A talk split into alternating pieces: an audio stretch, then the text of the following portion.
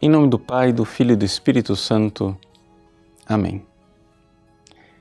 Meus queridos irmãos, iniciamos hoje a leitura do oitavo capítulo do Evangelho de São João e iremos ler esse capítulo agora nos próximos quatro dias. Este evangelho, este capítulo especificamente, inicia com um quadro eh, que parece que não tem nada a ver. Ou seja, uma mulher surpreendida em adultério é arrastada até os pés de Jesus. Jesus, então, na sua compaixão, diz: A quem não tiver pecado, atire a primeira pedra. As pessoas envergonhadas começam a deixar cair suas pedras, vão embora para casa e Jesus diz: Mulher, ninguém te condenou, nem eu te condeno, vai e não peques mais. Este evangelho é muito comentado exatamente por causa da misericórdia de Jesus. No entanto, se nós olharmos para o contexto geral do capítulo oitavo, nós iremos ver uma outra coisa a partir da misericórdia de Jesus para com aquela mulher, começa, se intensifica o drama da paixão do próprio Cristo. Ou seja, ali Jesus evita que aquela pecadora morra e então se começa a falar da morte de Cristo. Exatamente quando se nós colocamos nesse contexto esta luz, é? nós então podemos ver este episódio de Jesus que perdoa a mulher adúltera debaixo de é, uma outra perspectiva.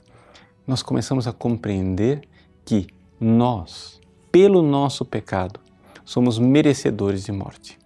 Pelos nossos pecados, nós somos essa mulher adúltera, arrastada até os pés de Jesus para sermos merecidamente condenados à morte.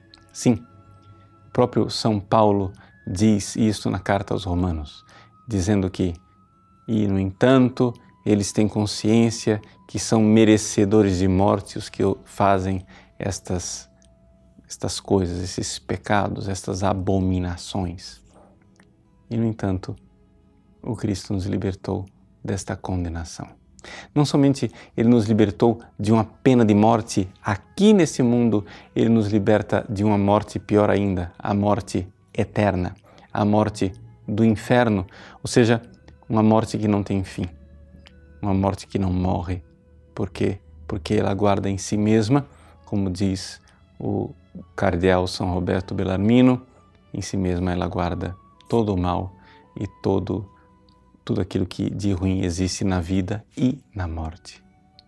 Pois bem, a mulher é perdoada e essa mulher somos nós. Quando Jesus olhou para aquela pecadora aos seus pés, não se iluda. Ele olhou e viu você.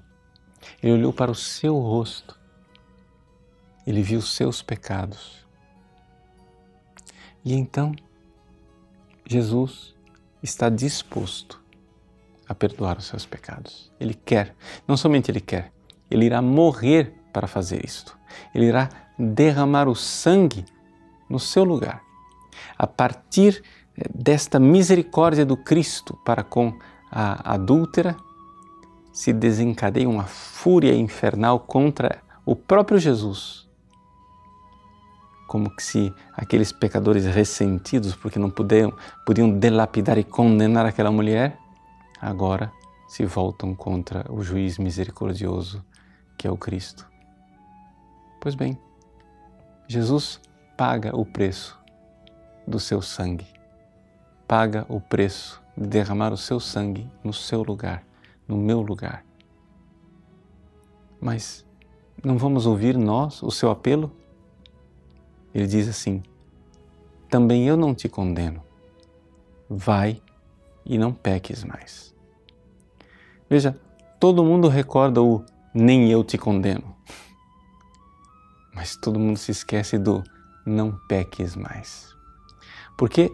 Porque não tem sentido nenhum você ser perdoado assim, de forma misericordiosa e clemente por um Deus tão bom e continuar ofendendo a Ele, continuar cuspindo no rosto dele, continuar fazendo com que ele sofra. Então, vamos nós nos arrepender de nossos pecados, vamos dar valor ao amor com o qual nós fomos amados. Vamos amar de volta esse amor infinito que nos amou. Vai e não peques mais. Deus abençoe você. Em nome do Pai, e do Filho, e do Espírito Santo. Amém.